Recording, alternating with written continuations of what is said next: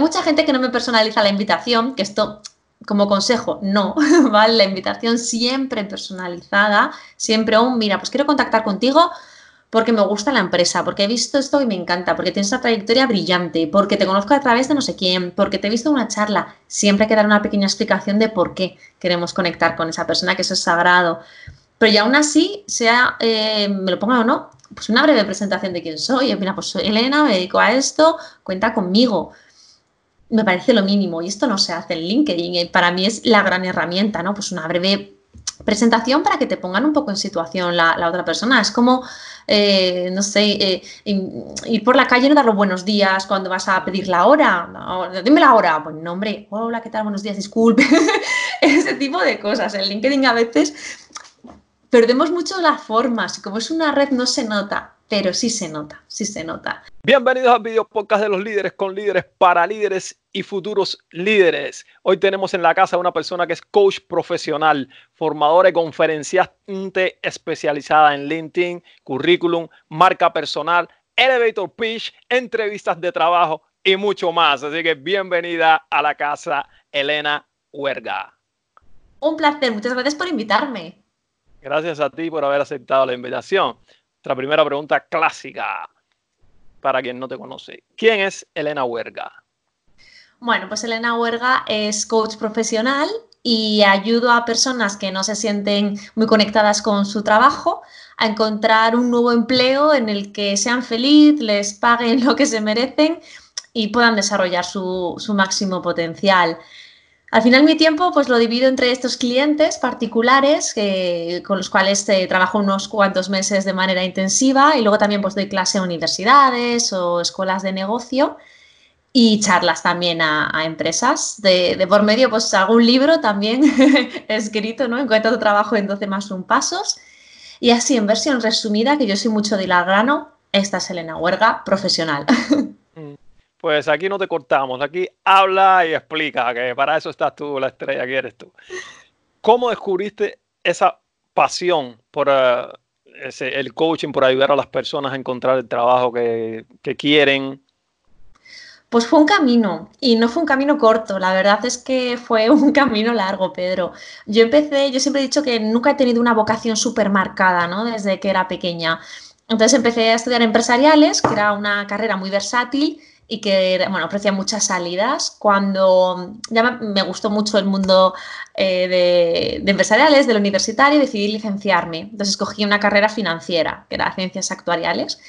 Y cuando acabé, pues como tampoco tenía ninguna vocación clara, eh, yo acabé en una época de pleno esplendor, que había muchísimo trabajo y los bancos venían a buscarnos a la facultad y se nos llevaban de 100 en 100. O sea, era imposible no conseguir trabajo y eh, yo me acuerdo pues que a la semana de acabar la universidad tenía un trabajo de una asesoría y a los dos meses el gran trabajo para toda la vida en el banco. Entonces digamos que ya mi camino estaba como muy marcado y de aquellas me sentía muy feliz. Pero cuando empecé a trabajar en el banco, fíjate, los primeros años, Pedro, fueron bien. Yo estaba contenta, era un continuo reto, aprendía muchísimo, cambié de ciudad, estaba con mucha gente joven. Pero con el paso del tiempo me daba cuenta de que realmente no estaba conectada al 100% con lo que estaba haciendo. O sea, yo veía que al resto de personas les costaba mucho menos esfuerzo conseguir los objetivos. Entonces, yo aquí esto me, desesperaba porque yo le ponía como mucha ilusión, pero yo notaba que no, que no, que, que, todo no fluía de manera natural. No sé, cuando tienes una pareja y todo fluye y con otras no fluye, pues era un poco esto. Pero claro, también me sentía mal, ¿no? Porque tenía un trabajo de 8 a 3, con un buen sueldo. De aquella la banca era para toda la vida. Entonces era como todo el mundo, ¡ah, qué bien! Estarás contenta. Entonces también esa situación te agobiaba, ¿no? De, no, me encuentro mal en mi trabajo, tampoco sé por qué. Y es un trabajo que tendría que estar feliz. Entonces miras a tu alrededor, todo el mundo está contento y te sientes como, Dios, soy un bicho raro, ¿no? ¿Qué está pasando? Como esa sensación no iba desapareciendo, pues decidí un poco coger el toro por los cuernos. Entonces yo siempre digo que ahí hice como dos pequeñas estrategias que fueron también muy grandes. Por un lado, ver con mi carrera eh, qué otras opciones laborales tenía. Pues resulta que había un montón de cosas que yo en su momento ni siquiera valoré, ¿no? Me gustaba muchísimo el tema de los recursos humanos, para mí era un área de las más favoritas de mi carrera y decidí empezar a hacer un máster en recursos humanos para afianzar un poquitito más esos conocimientos que había adquirido y saber si me gustaba o no. también a la vez, pues empecé a entenderme a mí misma, que, eso no es poco, o sea, eso fue lo más complejo, ¿no? Y al final saqué conclusiones muy poderosas de, pues ya al final, si por algo a lo mejor llamo la atención, es un poco pues por la energía, por la naturalidad, la motivación, la manera de transmitir, ese concepto sociable, ¿no? Yo creo que ahí de manera natural se me da muy bien y es algo que realmente en el banco es importante, pero hay otras competencias que son mucho más, pues como la negociación, orientación a resultados y esa vena comercial. Entonces, claro, yo esas, actitudes tampoco ni me encantaban ni las tenía tan desarrolladas.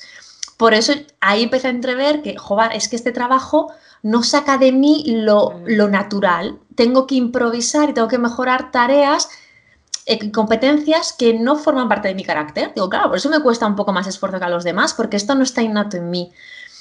Luego, por otra parte, pues también los valores. Pasó momentos complicados la banca y en cuestión de, de, mi círculo cercano, pues yo veía que las cosas no se hacían como a mí a lo mejor me salía de manera natural. Y cuando a nivel de valores no conectas con la empresa, tus competencias más innatas no las puedes dar salida porque no son las que se requieren para el puesto, Claro, es que eso era la crónica de una muerte anunciada. Entonces, cuando me di cuenta fue como, claro, es que ni yo voy a ser súper buena para la empresa, ni la empresa va a ser buena para mí. En ese medio, pues acabé mi máster en recursos humanos y empecé, empezaba a hablar de temas de coaching, eh, allá pues por 2012-2013, ¿no? Y dije, wow, yo creo que esto me puede gustar mucho. Entonces, mientras yo seguía trabajando, me cambié de destino a Madrid y empecé un máster en coaching. Y cuando acabé, yo siempre digo que tuve la sensación como de precipicio, ¿no? De, a ver, eh, ya sé que mi empresa no es donde tengo que estar, ya sé que además eh, he hecho ya dos máster, estoy formada, tengo que dar ya el, cambio, o sea, no, puedo dilatarlo más, no hay excusa para dilatarlo más. Y yo siempre digo que cuando más o menos tienes las cosas claras, el destino también se pone un poco a veces a, tu favor. Mm. Y justo en mi banco hubo un ERE. Entonces, bueno, pues me, puedo, me pude ir con unas condiciones fantásticas que me ayudaron mucho a dar ese paso un poco más segura. Y cuando lo di, pues todavía seguía sin tener claro el qué, a qué me iba a dedicar, ¿no? Veía cosas que me gustaban, digo, ¿y cómo narices hilo yo todo esto, ¿no? Este discurso. Y luego pensé, a ver, Elena, si es que todos estos años, porque fueron años, tú has trazado un método, porque además yo soy muy buena, soy muy estructurada y muy metódica un método para entenderte a ti, entender el mercado laboral y has aprendido un montón. Pues, ¿por qué no pones todo esto en valor y ayudas a otras personas que también les pueda pasar lo mismo? Y fue como un clic, ¿no? De, wow, es esto, es esto, perfecto. Y desde el 2013, desde el 2013, con, esa idea y ese fue un camino y luego un clic. Mm, muy interesante. Mm. Hablaste de algo muy importante que es no te sentías bien en tu, trabajo, empezaste a autoanalizarte, mirarte dentro, introspección, todo eso, que no estabas bien, a buscar tus valores y las cosas que te hacían sentirte mejor y el camino que querías tomar, porque ahí no te sentías bien.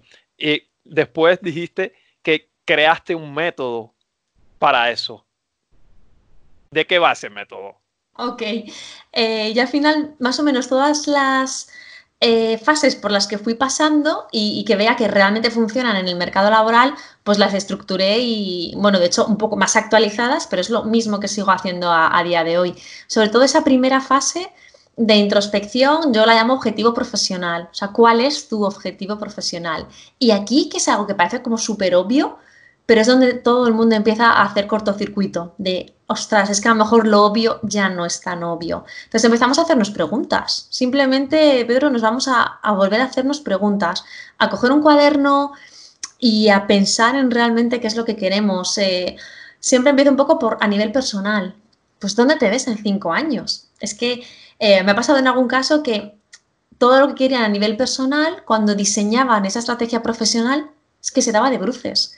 A lo mejor lo que querían era pasar más tiempo con su familia y seguían yendo a esas posiciones que sabemos que son máximo estrés y que no hay posibilidad, ¿no? Entonces, al final todo tiene que ser mm, coherente y tiene que tener como un hilo. Cuando ese hilo se pierde, las cosas no funcionan. Entonces empezamos por ahí, por qué queremos de la vida, que somos buenos, qué nos ha gustado nuestros trabajos, eh, cómo nos veíamos de pequeños cuando queríamos ser mayores. Entonces nos hacemos un montón de preguntas y a partir de ahí empezamos a tomar las decisiones de qué quiero a largo plazo, qué quiero a medio y qué quiero a corto. Generalmente yo, em, yo siempre digo que soy coach, pero soy muy poco happy flower, soy muy realista y soy incluso un poco de más, un poco de más, ¿no? Porque eh, yo creo que también se nos han lanzado mensajes demasiado optimistas en estos temas, ¿no? Y a mí me gusta realmente ver qué hay de una persona y ponerlo en valor para la siguiente fase, pero que todo tenga un hilo, o sea, que al final todo sea coherente y que sea como un pasito a pasito, porque a veces es como, vale, nos miramos a nosotros mismos y vemos que no hay nada reciclable en nuestra trayectoria, queremos dar un giro de 180 grados. Bueno, pues también es verdad que hay que explicarle a la gente que esos son dos años, generalmente, sin facturar, sin ganar un duro. Entonces, que también yo les pongo muy en relevancia todos esos datos de podemos hacer giros, podemos conseguir una trayectoria mejor, pero depende del tamaño del giro, va a haber más esfuerzo o menos. Entonces, todas esas cosas también las diseñamos en esa primera fase. Eh, el dinero, ¿vale? Muchas veces, pues si yo tengo una libertad financiera y puedo estar tres años sin preocuparme de nada, pues mis decisiones irán por un lado. Y si solamente tengo tres meses, mis decisiones seguramente serán totalmente distintas.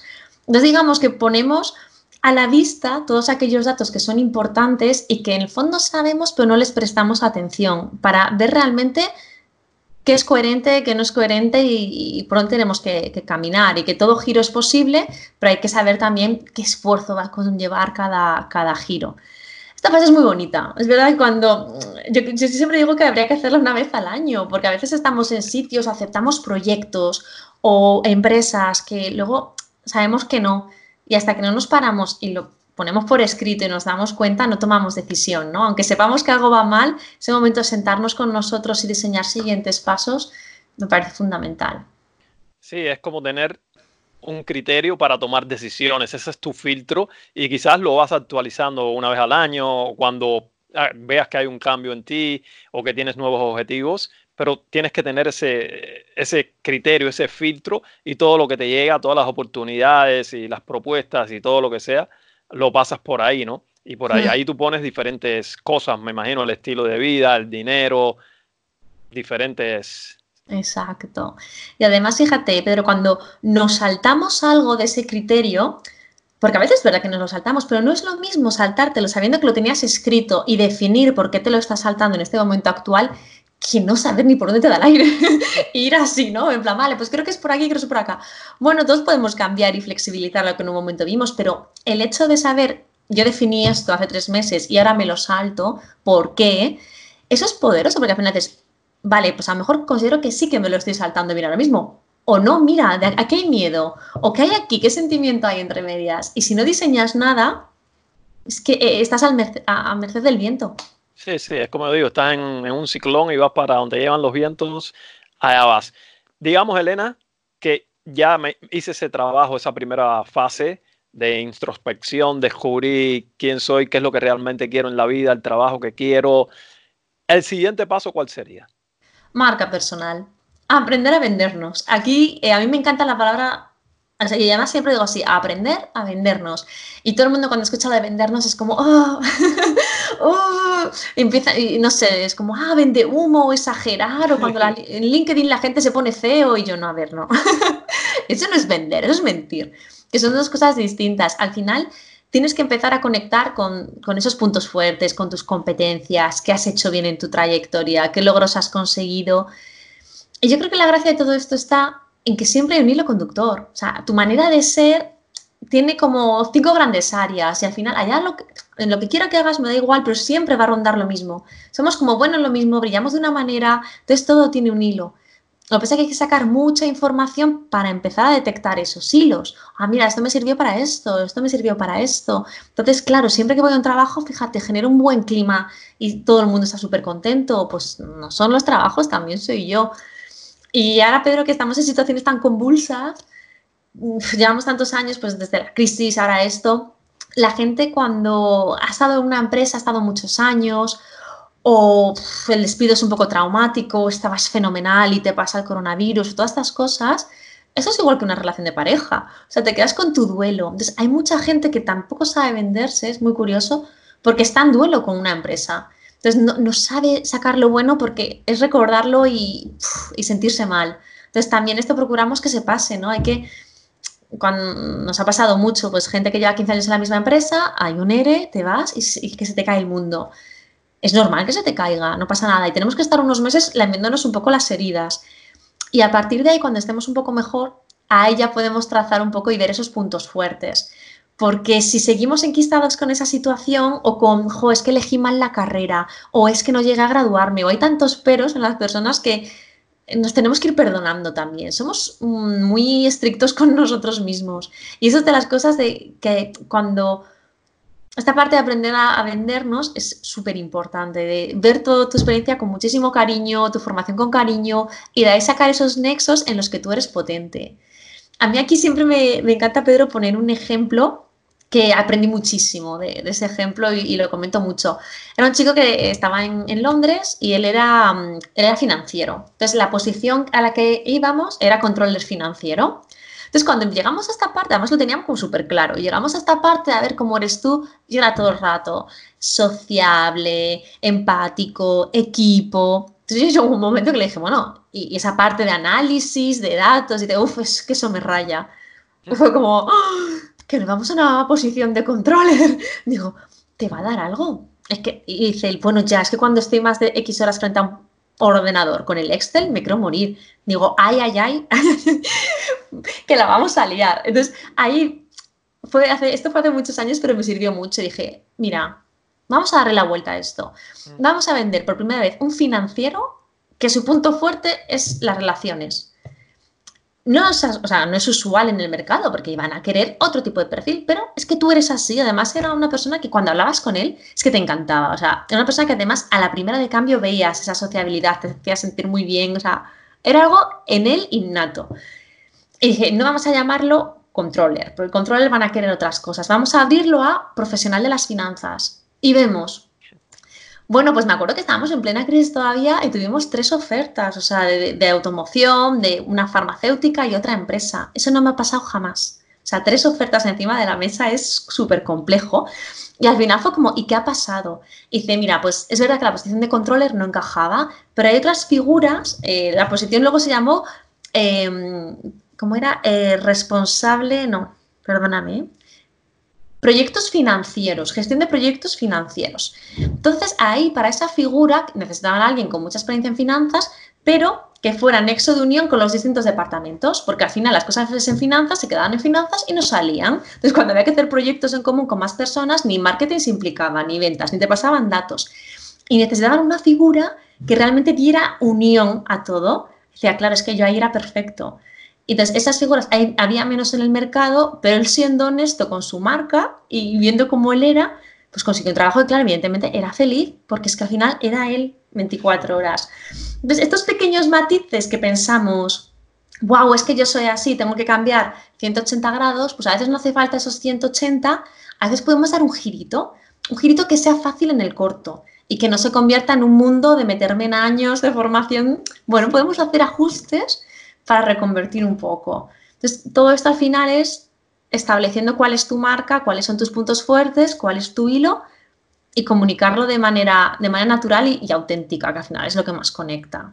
Mm, sí, a la hora de tú ya te reconoces, sabes lo, todo tu potencial y todo eso, ¿cómo tú ahora expresas eso? ¿Cómo distribuyes eso, vamos, en el mercado, pues, con tu currículum, con las redes, sobre todo LinkedIn? Cómo creas ya esa marca personal, que la gente te vea y te reconozca y te diga, es esto.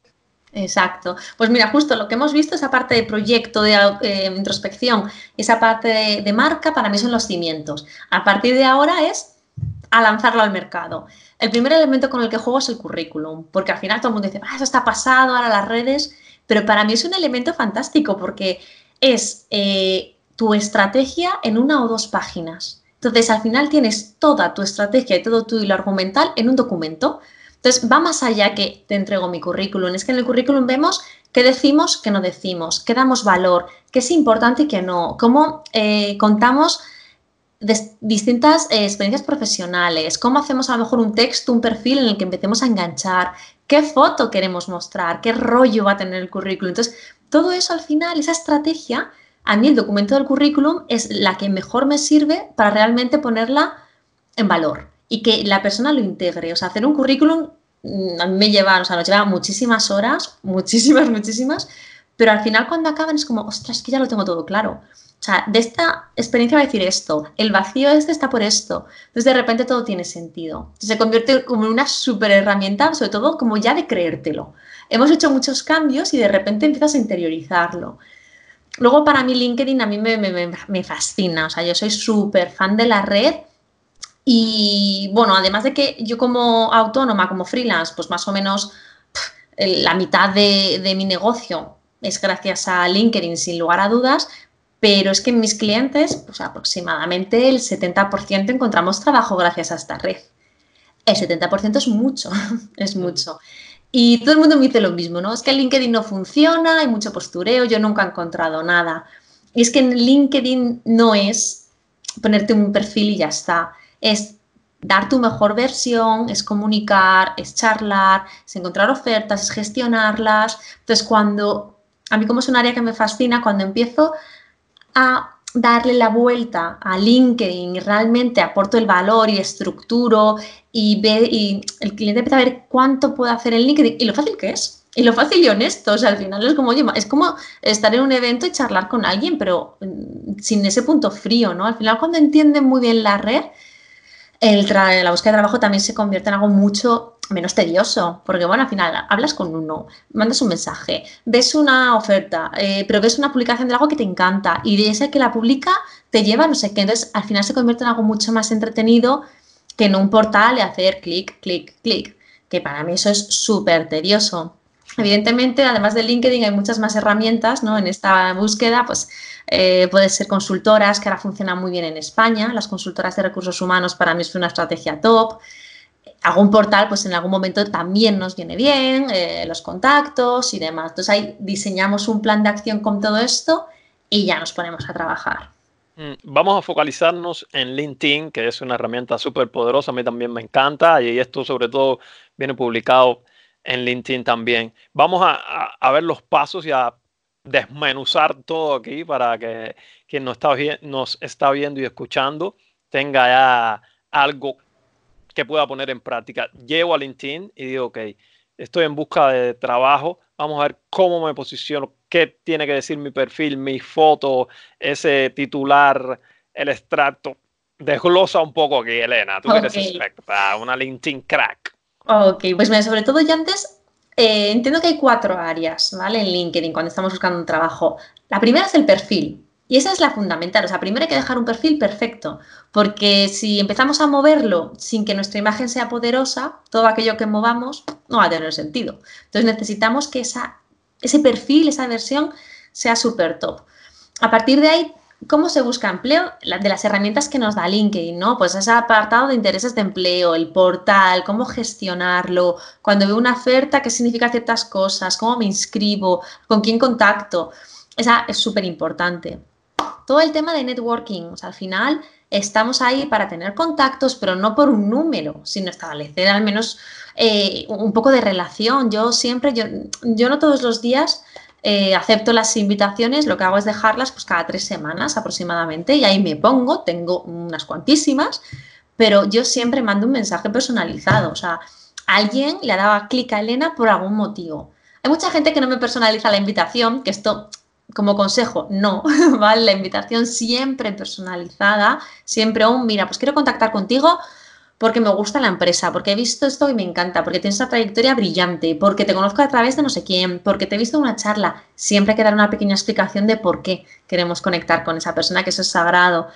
Pero ya aún así, sea, eh, me lo ponga o no, pues una breve presentación de quién soy. Mira, pues soy Elena, me dedico a esto, cuenta conmigo me parece lo mínimo y esto no se hace en LinkedIn. Eh, para mí es la gran herramienta, ¿no? Pues una breve presentación para que te pongan un poco en situación la, otra persona. Es como, eh, no sé, eh, ir por la calle y no dar los buenos días cuando vas a pedir la hora. dime la hora. Pues no, hombre, hola, ¿qué tal? Buenos días, disculpe. Ese tipo de cosas. En LinkedIn a veces perdemos mucho las formas. Como es una red, no se nota pero sí se nota, sí se nota. Entonces, eh, ¿qué tipo de mensaje mandar a cada persona? ¿no? Pues qué tipo de mensaje mandar a un reclutador o alguien que ha publicado una oferta que nos interesa, o a lo mejor eh, un CEO que podemos llegar a él para hacerle algún tipo de proyecto o cualquier cosa. Entonces, toda esa parte es, es ardua y es amplia, pero súper poderosa. Y también la que más le cuesta a la gente, sin lugar a dudas, es publicar, publicar contenido. O sea, yo ahí eh, raro es la persona que me encuentro que no, no, yo ya publico, ¿no? Al final eh, siempre me suele tocar incluso hacer esa publicación primera con, ellos para que le quiten el miedo. Tenemos un pánico. Ah, ¿y si es una chorrada? Yo, pues tampoco pasaría nada. Digo, tampoco tienes que publicar el mega contenido del siglo. Algo que a ti te haya gustado, ¿no? Además, eh, aquí la gente siempre piensa que solo pueden publicar pues, gente súper experta. Pues, pues no, o sea, al final todos tenemos una expertise en algo. Eh, no hace falta que ni que sea contenido propio, porque podemos ver una noticia que nos haya llamado la atención, podemos ver un post de alguien, eh, pueden ser un vídeo que nos haya gustado e inspirado, o sea, pueden ser mil cosas. El caso es, pues tú qué, enfoque le das y cómo lo quieres transmitir pero al menos yo siempre digo que hay que decir a LinkedIn, hola, publico, hola, aporto, aporto un poco y eso sí, en el momento que enseñas a la gente cómo va y que no pasa nada, luego se enganchan, que esto me pasa siempre, ¿no? Al final acaban publicando muchísimo. Y LinkedIn sobre todo es que es una red muy amable, o sea, al final eh, yo creo que impera el sentido común, no tiene más trucos. Para mí Instagram sí que tiene su historia, pero LinkedIn es, oye, este artículo es interesante, lo publico. Eh, política, religión, oye, pues no es el lugar, pero vamos, igual que en una cena de Navidad. o sea, yo creo que es muy obvio lo que se puede hacer, lo que no se puede hacer en LinkedIn, lo que pega, lo que no pega. Entonces, yo sí que animo que, bueno, poco a poco nos vayamos soltando, porque en cuestión de marca, de estrategia, de notoriedad, de llegar a más gente, es importante hacer esas pequeñas publicaciones. Y con una o dos a la semana, además, lo tenemos. No es una red como Twitter que haya que alimentarla 10 veces al día aquí con dos veces a la semana, yo creo que ya es una cifra correcta. Sí, sí. Pero hablaste de muchas cosas, pero ahora vamos a ver cómo esas cosas se, pueden llevar al máximo. Por ejemplo, no es que puedes tener, bueno, lo puedes tener, pero no es eh, lo correcto.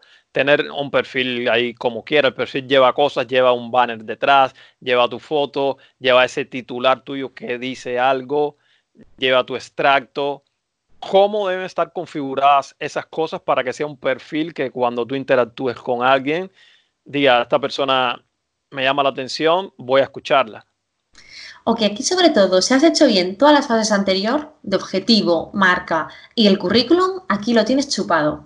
¿Qué pasa? Que cuando la gente se pone en buscar empleo, es como lo primero currículum, lo primero LinkedIn, entonces ahí va la estrategia va a estar súper desinflada.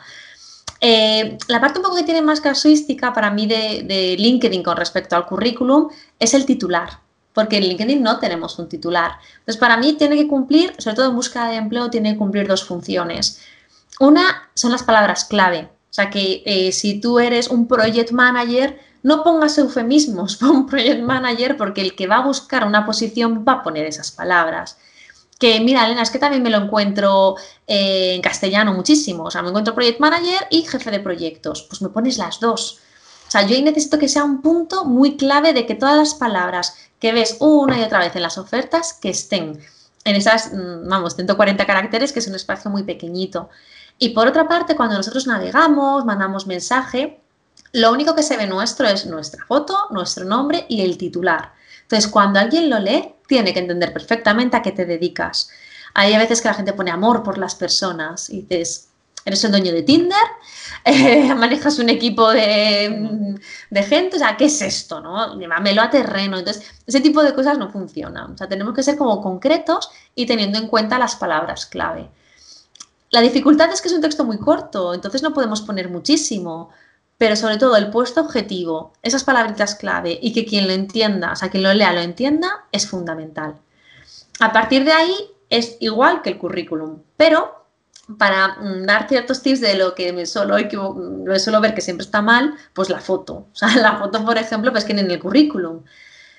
Esto no va de guapos ni de feos. O sea, para mí ya eso está ya, gracias a Dios, como, como generación y como sociedad lo hemos pasado. Pero sí que una foto de calidad, pensada para el trabajo, que en un contexto profesional suma muchísimos puntos. Porque sin querer al final tú en LinkedIn eh, es un primer fogonazo de una persona. De hecho, si tienes foto, hay siete veces más visualizaciones de tu perfil. Y a veces sin foto hasta me pienso si tiene muy completo el resto, sí, pero si no, incluso me pienso aceptar una invitación porque no me da confianza.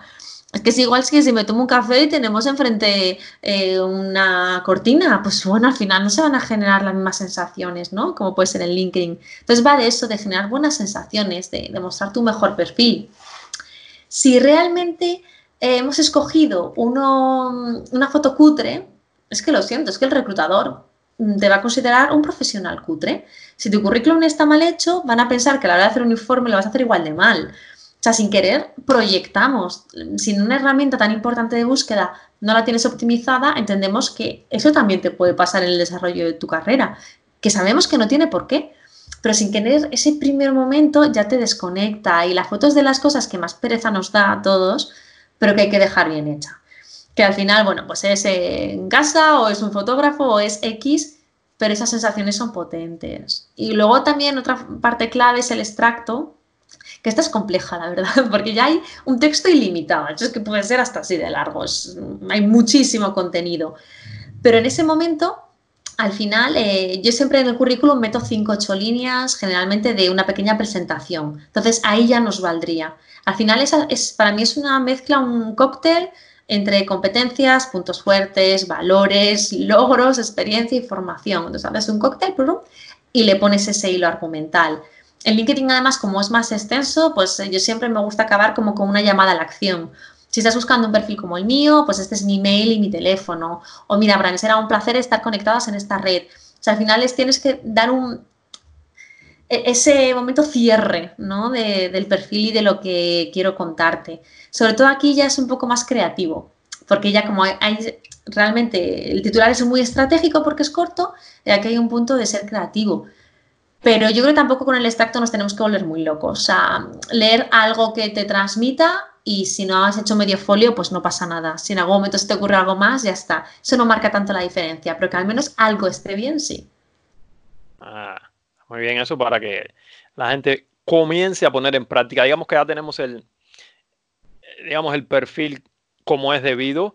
Ahora, ¿qué hacemos? Tenemos que empezar a, a, a quién buscamos, a reclutadores, a CEOs, le mandamos mensajes, cómo conectamos con esta gente en, las que tenemos, no sé, pensamos que pudiera ser un buen puesto de trabajo.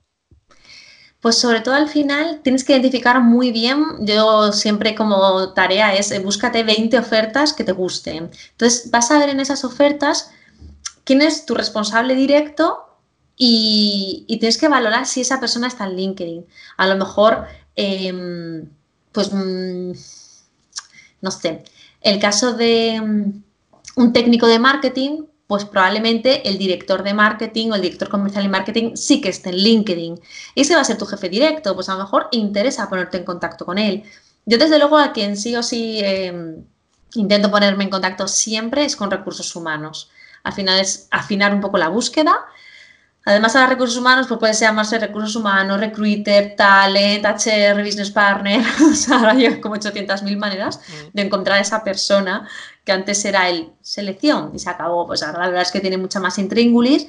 Pero bueno, vas buscando la empresa, vas buscando las distintas posiciones y cuando encuentras a la persona, yo creo con toda naturalidad. O sea, al final es, mira, he visto una posición que me parece súper interesante. Claro, lo primero que solemos hacer es enviarle una invitación a conectar, no un mm. mensaje.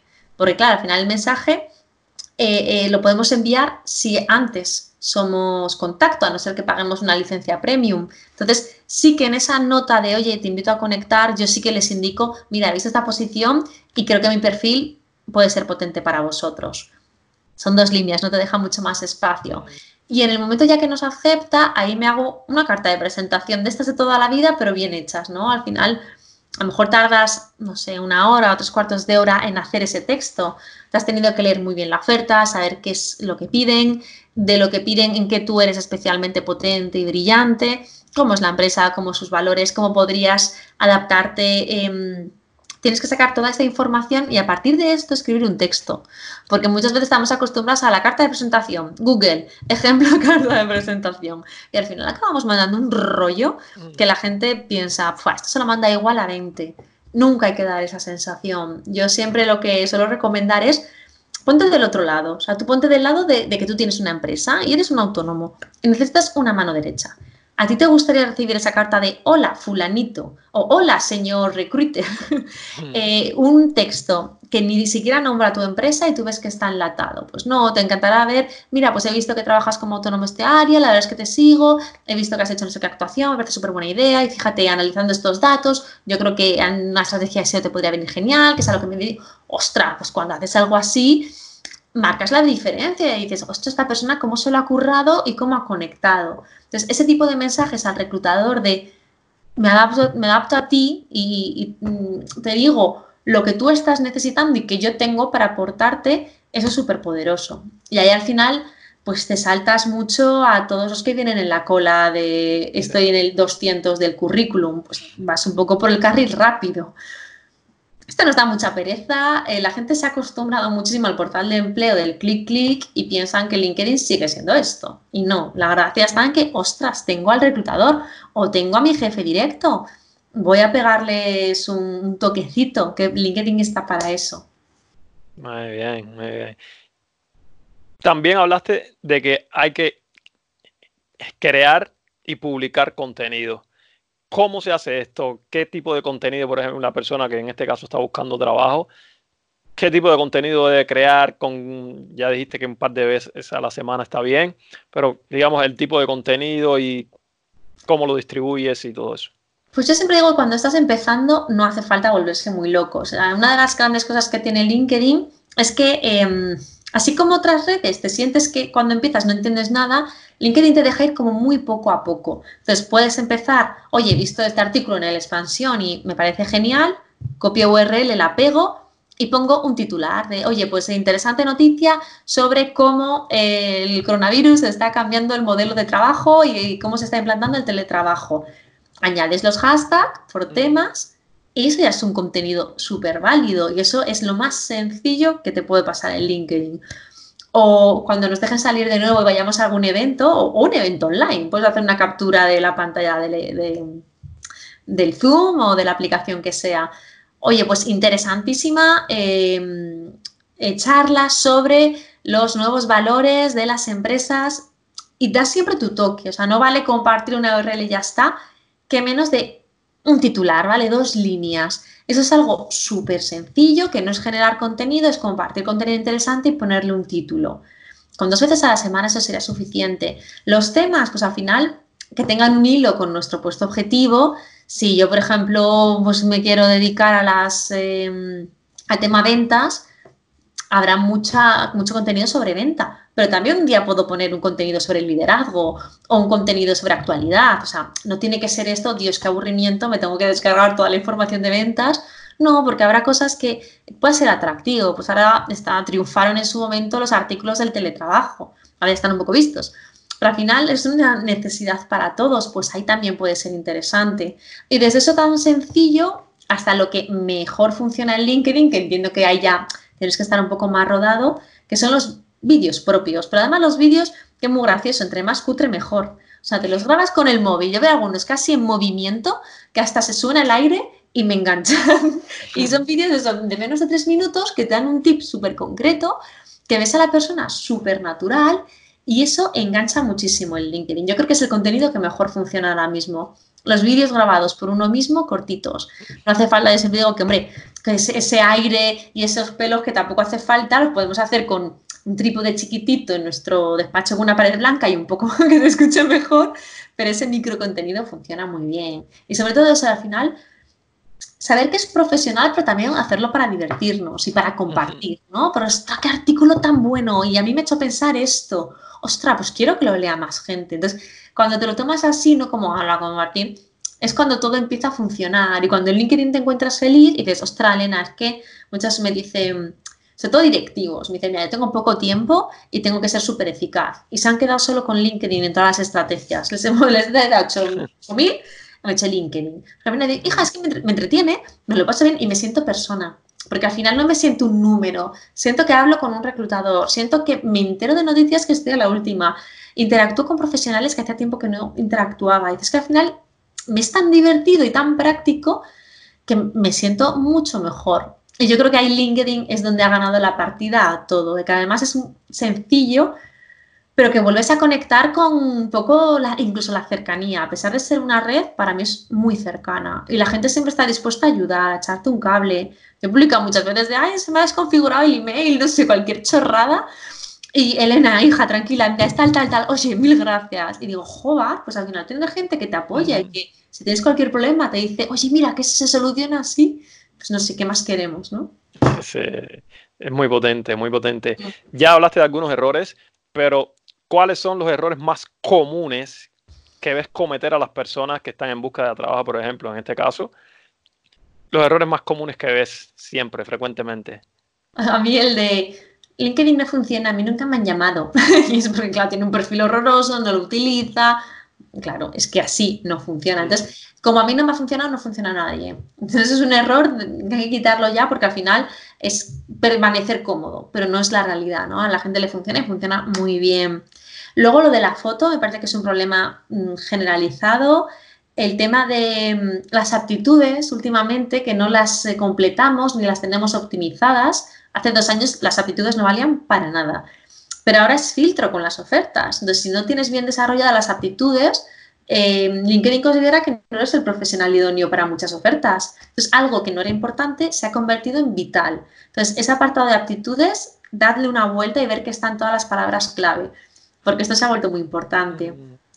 Y para mí de las cosas más horrendas, que yo lo veo muy poco, y ya no es que sea error, sino que es que es gente que pues, mm, no tendría que estar ni en la red ni en ningún lado.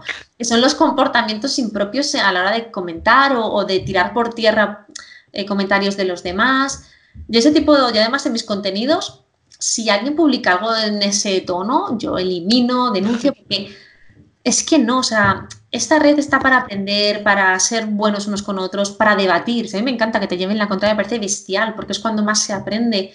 Pero hay gente que está como un poco en modo Twitter, ¿no? Un poco en modo odio. Mm. Y esa gente, a mí me encanta, porque como LinkedIn te deja notificar todo, yo creo que es verdad que hay mucho sentimiento en LinkedIn de protegernos. Y yo si veo algo de otras personas que no me gusta, es como que, oye, doy la pista, o si alguien... Esto ocurre súper poco, la verdad, porque LinkedIn es súper amable pero a todos nos ha pasado ese mensaje fuera de tono de ¿en qué estás? Esto es LinkedIn. Entonces, esas cosas como se, LinkedIn está muy proactivo a que las denuncies, al final está consiguiendo que la red sea mm, como cachorritos, ¿no? Porque nunca, ocurre muy poco esto. Pero quien lo hace es que está fuera absolutamente de la onda y es el error número uno, ¿no? El, vamos a callar. El, más, el más grave. el más grave, el que no se podría consentir y es expulsión. que tengas el perfil más o menos bien, bueno, todos tenemos derecho a aprender, pero eso es expulsión. Tarjeta roja. A seguir los consejos de Elena en LinkedIn. Háblanos de tu libro, Elena. Danos un resumen rápido y condénsanos todo. Pues sobre todo, eh, yo en ese, en ese momento, ahora ya no está en venta, ya acabamos la primera edición y ya me tocaría reeditarlo y me lo voy a tomar con, con, con tranquilidad, porque esto de escribir libros tiene, a mí para mí fue muy costoso, entonces lo dejaré en un periodo en stand-by. Al final, estas seis áreas ¿no? de las que te hablaba, objetivo, marca, currículum, LinkedIn, plan de acción y entrevista, estas seis áreas las fui, mm, digamos, eh, como haciendo más específicas hasta conseguir el 12 más 1. Y además el 1 pues son historias felices de otras personas, ¿no? Gente que lo ha conseguido. Entonces al final es un paso por paso de todo lo que os he hablado, pero entrando muy, muy a fondo. Que sobre todo es un poco, el, ahora lo más actualizado que tengo es el curso, que el curso es todas estas áreas, pero a fondo, con ejemplos mm. y con mil y una casuísticas de, pues, de todo lo que he visto a lo largo de, de estos siete años pues se nos queda algo que es la parte de la entrevista. Ya conseguiste, te llamaron, sí, ven, vas a hacer la entrevista. ¿Cómo te preparas para esa entrevista? Sabes, pues muchas veces los nervios te pueden traicionar. Claro. Hay que preparársela muchísimo, ¿vale? Nada de hay gente que me dice, bueno, es que yo la naturalidad, sí, la naturalidad es magnífica, pero hay que prepararlo. Entonces yo siempre tengo mis 20 eh, preguntas tipo que caen siempre. Es que cuando te preguntan, cuéntame tu experiencia, háblame de ti, eh, cuáles son tus debilidades, tus puntos fuertes, eh, esta función, cuéntame, es que ahí no puedes fallar porque son cosas que es que sabes que te van a preguntar. Entonces, al menos tener el control de todas esas mm, preguntas que sabes que sí o sí te van a hacer. Al final esto no es ser estructurado o no ser natural, sino entender cuál es el mensaje que quiero lanzar por cada pregunta. A mí además yo recomiendo siempre que lo hagan por escrito y que siempre tengan ahí ese documento.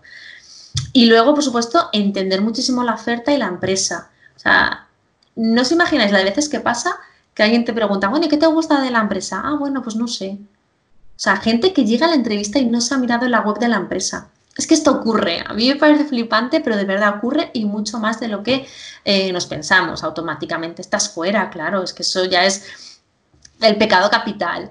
Entonces, entender muy bien la empresa, es que empaparte, empaparte hasta, vamos, por supuesto, ver beneficios, servicios, eh, la cúpula, la web que puede ofrecer de tu área, si yo me dedico al marketing, pues voy a ver las redes, voy a ver la web, voy a ver qué están haciendo, qué podría mejorar. Eh, si me dedico a finanzas, pues hombre, me voy a poner con los estadios contables a darles una vuelta. O sea, ese tipo de cosas es necesaria.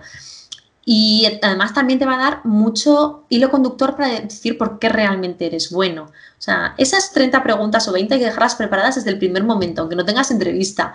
Pero luego cuando tienes, escoger esa empresa y estar dos horas dándole la vuelta y si piden, y, toda la oferta subrayada de qué cumples y qué no cumples. Y el que no cumplo, ¿cómo puedo eh, aliviar un poco esa situación? Porque ahí, van a ir. Entonces, tú tienes que ir muy preparado. Si vas muy bien preparado, al final disfrutas la entrevista. Nervios siempre va a haber, es una primera cita, eso siempre va a haber, ¿no? Pero no es lo mismo en saber un poco cuál va a ser tu, tu hilo, qué vas a decir, entender la empresa al final yo siempre digo que la gracia es cuando consigues ir con ese morbillo, ¿no? De qué ganas de entrevista, Buah, lo voy a decir genial, se van a cagar, ¿no? Porque me la he preparado a muerte, que no ir nervioso, paralizado de ¡Ah! es que no sé, es que no soy bueno. Claro, desde ahí no conseguimos nada. Entonces hay que preparárselo a fondo. Entender muy bien toda la casuística que conlleva una, una entrevista y ponernos siempre del lado del otro. Exacto. Mm. Pues está fenomenal. Elena, ahora tienes todas las cámaras de la televisión para ti, no solamente esta, y tienes 30 segundos, 30 segundos para mandarle un mensaje al mundo. ¿Qué le dirías al mundo? Pues yo siempre mi lema es que todos tenemos un talento especial que hay que mostrar al mundo, que hay que por lo menos hacer evaluación de, de, nuestra carrera y saber hacia dónde queremos caminar. Tal vez consigamos llegar hacia donde queremos en cinco años, en un mes, en tres, pero hay que poner ya un poco ese, ese camino y que se puede. Pero desde luego las cosas no vienen gratis y las cosas no vienen fáciles. Hay que hacer un, pequeño esfuerzo, pero merece mucho la pena. Estamos muchas horas en el trabajo. Y nos merecemos un trabajo en el que seamos felices, desarrollemos nuestro potencial y nos paguen como merecemos. Pues muy buen mensaje.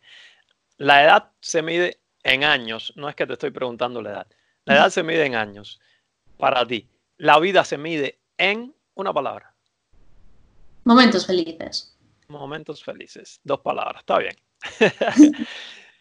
Vamos a las tres preguntas finales, pero antes de terminar, ¿dónde las personas que nos están escuchando, que nos están viendo, pueden ponerse en contacto contigo, pueden comprar, bueno, tu libro ya no está en circulación, me dijiste, pero todo lo que tengas. Sí, sobre todo cursos y, bueno, los cursos y mi programa presencial, que al final es el programa Encuentra tu trabajo, que es donde hay distintas versiones para adaptarme un poco a todo tipo de perfiles, sobre todo en la web eh, y luego, por supuesto, en LinkedIn y en Instagram como Elena Huerga. LinkedIn es donde más publico, Instagram me gusta porque es un poco más personal, pero en la web tenéis toda la info, incluso hago un pack gratis también para que os podáis familiarizar un poco con todo esto que, que os voy contando.